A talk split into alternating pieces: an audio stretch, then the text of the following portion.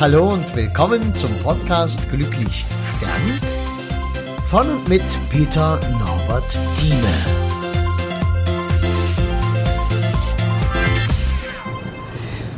Ja, hallo und äh, willkommen zu diesem Podcast. Ich habe ihn dir schon angekündigt, als es das letzte Mal um diesen Cowboy ging, äh, der ja einfach nur Kuhjunge war, aber ein sehr aufregendes Leben hatte und ähm, ja, jetzt äh, geht's um ein schwieriges Thema, was sehr viele Menschen betrifft. Ähm, manche kennen das auch so mit Alzheimer-Krankheit, wo es ja, ähm, sagen wir mal, ähnlich äh, sich ausdrückt. Und äh, bei dem Fall ging es um eine Demenz, die jetzt so sieben, acht Jahre her ist. Und das Schlimme war quasi jetzt nicht für die Frau, dass der Mann gestorben ist, denn sie hatte ihren Mann verloren, schon lange, lange Zeit. Und das war eigentlich das Dramatische.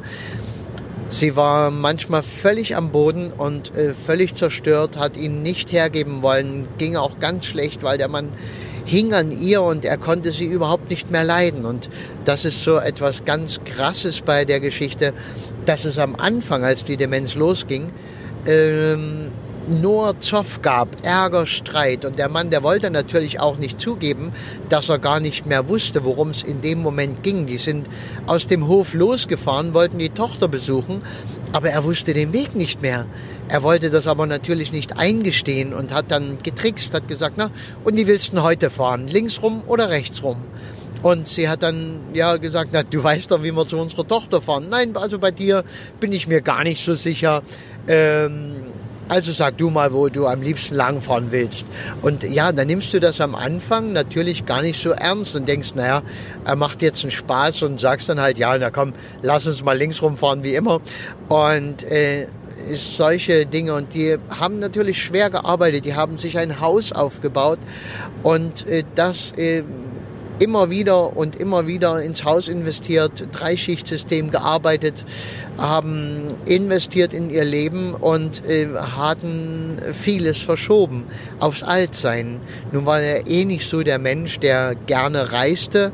Er war am liebsten halt einfach zu Hause und äh, braucht auch nicht sonst wie viele Menschen, ein paar Freunde ja und früher war das Leben pulsierender, ist klar, aber das hat er nicht mehr so gebraucht und die Frau, die wollte natürlich raus, die wollte noch was erleben, war ein paar Jahre jünger als er und hat ihn mit 16 kennengelernt. Das ist also der Mann ihres Lebens gewesen, mit dem sie dann über 50 Jahre zusammen war.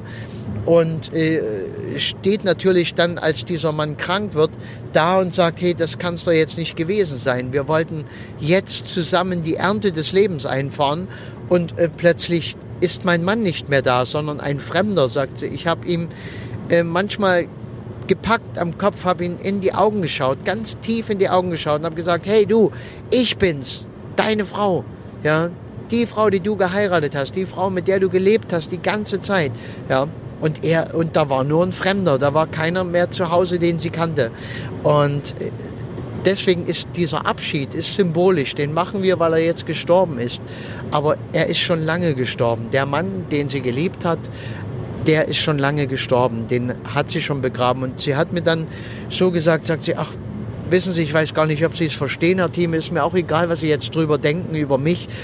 Ich habe mich schon längere Zeit in äh, Internetportalen herumgetrieben und habe mich mit anderen Männern geschrieben, sagt sie, weil ich hatte keinen Mann mehr im Grunde genommen. Klar habe ich ihn noch gehabt, aber ja nicht mehr den Mann und ich, ich konnte mich mit ihm nicht mehr unterhalten. Sagt sie, mir wäre es lieber gewesen, eine Krankheit, äh, die körperlich wirkt, aber den Verstand in Ruhe lässt, damit ich wenigstens meinen Partner habe, mit ihm durch die Zeit durchgehen kann, sagt sie. Aber ich bin mit meiner Familie allein durch diese Zeit durchgegangen, ohne ihn, weil er war nicht mehr da und habe quasi einen Fremden bis zur Aufopferung gepflegt, wollte mich schon ein paar Mal einweisen.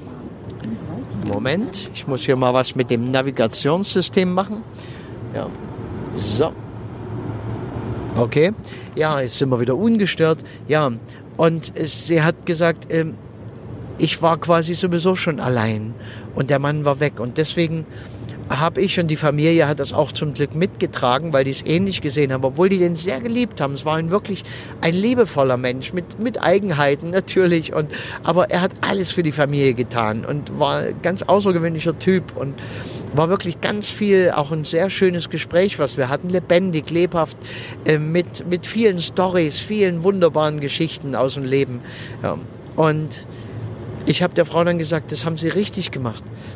Vielen fehlt genau das, was Sie haben. Der Mann hat Ihnen am Ende oder über Jahre nur noch Schlechtigkeiten gesagt, ja, weil er es nicht besser wusste, weil es war seine Krankheit. Er hat ihnen gesagt, äh, wie schlimm sie sind, wie furchtbar sie sind, was sie da von ihm verlangen, weil sie musste ihn ja anziehen und Inkontinenz und äh, ja, du kannst dir ein bisschen was vorstellen. Äh, man kann sich aber nur theoretisch vorstellen, wenn man selbst sowas nicht hat. Ja, und und er hat sie runtergeputzt, hat sie dort wirklich schlecht gemacht und sie hat äh, das nicht angenommen. Sie ist daran verzweifelt, aber auch nicht bis zum End konsequent verzweifelt, wie manche, die dann nach der Pflege, wenn der Mensch dann stirbt, zusammenbrechen und dann ist die Lebensaufgabe weg. Dann ist das weg, worum sie sich wirklich ihr ganzes Leben aufgebaut hatten, die letzte, letzten Jahre. Und dann glauben die, jetzt kommt nichts mehr. Und diese Frau hat mit ihren, ja, Anfang 70 kann die jetzt, hat die die Kurve gekriegt. Sie hat gesagt, ja, und ich will leben. So, das kann jetzt nicht mein Leben gewesen sein. Da ist viel offen geblieben. Und sie hat jetzt das Haus. Keiner braucht dieses Haus. Und ich habe ihr auch gesagt, ne, Sie brauchen das Haus ja auch nicht. Es ist schön, ein Haus zu haben, wenn man Familie hat, wenn man mit einem Kind, wenn man dort aufwächst. Und, aber du brauchst als alter Mensch, alleinstehend, dann nicht unbedingt ein Haus, wo du dich dann den ganzen Tag drum kümmern musst. Nicht, wenn du noch äh, andere Interessen hast, wenn du kannst dann sagen, hey, was habe ich in meinem Leben erfüllt? Also, Haus habe ich gehabt, ich habe Kinder großgezogen, ich habe Enkel großgezogen, ich habe äh, Haustiere gehabt, ich habe ein ganz normales äh, Leben geführt und das ist alles erfüllt. Was ist auf der Strecke geblieben? Ja, Abenteuer. Auch Abenteuer mit Männern muss ich einfach auch in diesem Format hier ähm, so sagen. Das ist, sie hat ihn mit 16 kennengelernt, da gab es keine Abenteuer. Sie kennt keine anderen Männer. Und für die ist das jetzt ein Abenteuer. Es ist der Aufbruch in ein, ein neues Leben. Und ich finde es so sehr schön. Also mich hat sehr beflügelt, mal jemanden kennenzulernen, der der sich das traut, weil das verlangt Mut. Es steht jeder moralischen Betrachtung und äh, allen Dingen, die wir so gesellschaftlich haben, steht das entgegen. Es steht aber nicht dem Leben entgegen und nicht einem normalen psychologischen Verständnis und auch nicht einem Verständnis für wirkliches Leben. Was muss in einem Leben sein oder was darf in einem Leben sein?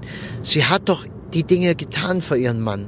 Sie hat ihn doch nicht einfach weggegeben. Sie hat ihn so lange wie es ging versorgt, gepflegt, sich aufgeopfert.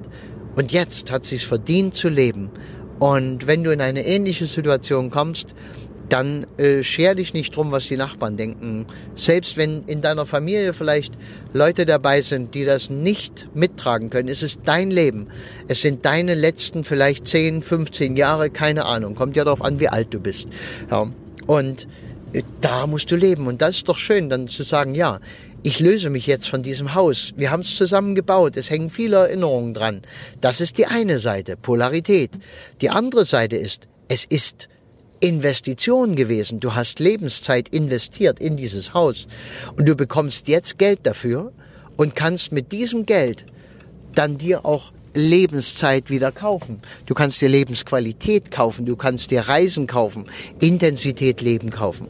Ja, und wenn sie jetzt aufpasst und sich wirklich hohe Ansprüche setzt und sagt, wie ihr Mann sein soll, den sie da kennenlernt und wie die Partner sein sollen, die sie da ausprobiert, ja, dann wird sie auch keinen mehr anziehen, den sie jetzt äh, pflegen muss, ja, weil da gibt's genug, die Anzeigen schalten, nur suche eine Frau, die mir einen Haushalt führt und mit mir und meinem Schönen bin sehr handwerklich, ja, das wird die garantiert nicht mehr machen, ja, die wird sagen, äh, ich brauche jetzt keinen Mann für einen Haushalt und für Familie gründen und solche Dinge, ich brauche einen Mann, der mobil ist, der Lust auf Leben hat, der richtig Bock auf Leben hat und mit dem ich reisen kann, die Welt entdecken, mit dem ich noch wirklich was erlebe, noch mal krachen lassen, die paar Jahre, die einem bleiben.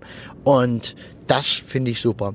Ja, was ich dir aber noch sagen will in diesem äh, Podcast ist, dass ähm, natürlich diese Demenz losging und wie ich dir schon gesagt habe, auch da viel Streit war, weil es wusste keiner, dass das Krankheit ist. Auf einmal hat er aufgehört, seine Aufgaben zu machen, die Dinge zu machen, um die er sich immer gekümmert hat. Frau machte Haushalt, machte drin alles, er machte draußen den Rasen, den Schuppen, das Auto, die ganz normalen Männerdinge halt. Früher war das ja oftmals so, dass man sich da auf und plötzlich hat er dieses Commitment, diese Vereinbarung nicht mehr erfüllt. Sie hat weiter die Pantoffeln hingestellt und das Essen auf den Tisch und die Bettwäsche gewaschen und die Socken und alles. Und er hat nichts mehr gemacht. Er war plötzlich nur noch der Pascha, der da saß und äh, den, äh, entschuldige, den Arsch nicht mehr hochgekriegt hat. Und da kannst du dir vorstellen, das hat erstmal zu enormen äh, Dingen geführt.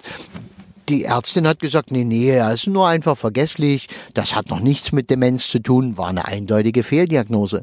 Ja, es war halt damals noch nicht feststellbar am Anfang, weil er auch so clever war und das kaschiert hat. Und er wollte es auch selber nicht wahrhaben. Er hat immer gesagt, ja, die anderen, ja, die anderen haben nicht recht. Ja, wenn jemand was anderes was gesagt hat, was nicht mit seiner Wahrheit, er lebte ja dann zunehmend in seiner Welt, was in seiner Welt nicht passte, dann waren die anderen schuld. Dann haben die anderen eben eine Macke, eine Meise und äh, denken nicht mehr richtig. Und das hat ihn dann garstig gemacht und böse, wie ihn denn alle Menschen so belügen können und wie die ihn so behandeln wie ein kleines Kind. Und er ist ja nicht blöd und so weiter und so fort. Ja, und äh, das ist halt auch ganz schwer, ähm, diese Übergangsphase, das zu merken, wenn so etwas auftritt.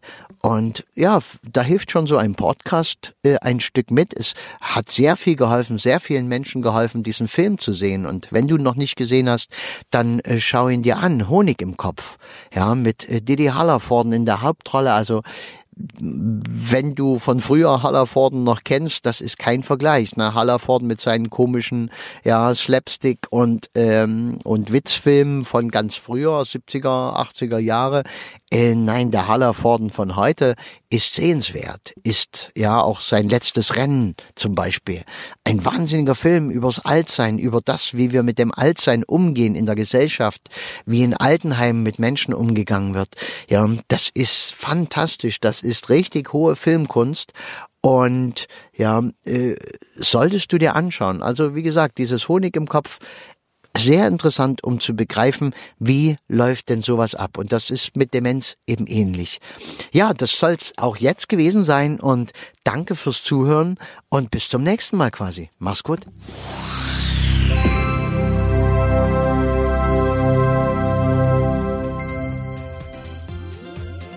Ja, und das war's auch schon wieder. Wenn du irgendwas wissen magst, was schreiben magst, Kontakt aufnehmen magst, am besten über www.peternorbertthieme zusammengeschrieben, einfach ohne Leerzeichen, ohne alles, äh. Und ich würde mich freuen über einen Kontakt, auch was du zum Beispiel von meinem Projekt hältst, Glücklich sterben, was ja nun langsam schon gewaltige Ausmaße annimmt einfach die Bestattungskultur im Abendland zu verändern. Ich finde es eine geniale Idee. Vielleicht bist du mit dabei. Schauen wir mal. Ich danke dir. Mach's gut.